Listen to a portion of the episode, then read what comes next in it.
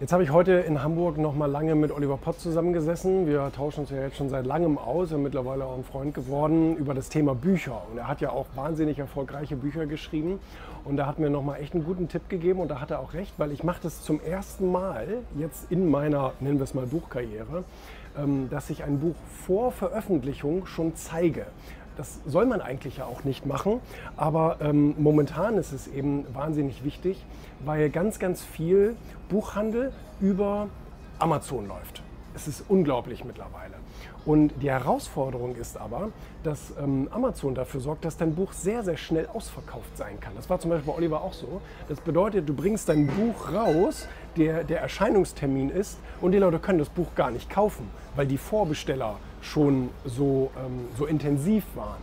Und ähm, Amazon schickt ja auch im Vorhinein schon die Mail raus. Und jetzt kommt das Buch Bullshit Rules, 50 Regeln, die Sie brechen müssen, um Erfolg zu haben, von mir raus äh, äh, am 13.07.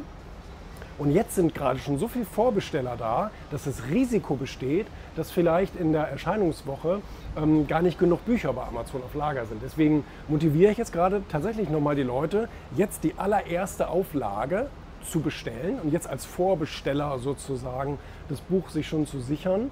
Das ist für mich auch so ein bisschen neu, muss ich ganz ehrlich zugeben. Der Verlag druckt ja eine gewisse Auflage für die erste. Und die ist dann irgendwann ausverkauft und dann wird die zweite gedruckt. Und dann steht auch vorne im Buch zweite Auflage, dritte Auflage, vierte Auflage. Es sind also einfach nur die nachgedruckten äh, Buchdurchläufe, wenn man so will. Ne?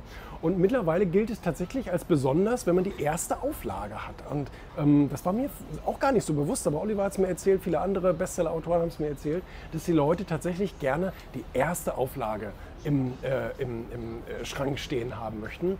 Und ähm, ja, das ist, deswegen mache ich jetzt gerade auch noch mal so ein bisschen Druck, dass die Leute bitte, bitte gerne dann jetzt auch schon vorbestellen und das sich schon sichern und dann die erste Auflage zu Hause haben, anstatt nachher dann irgendwie die zweite oder dritte.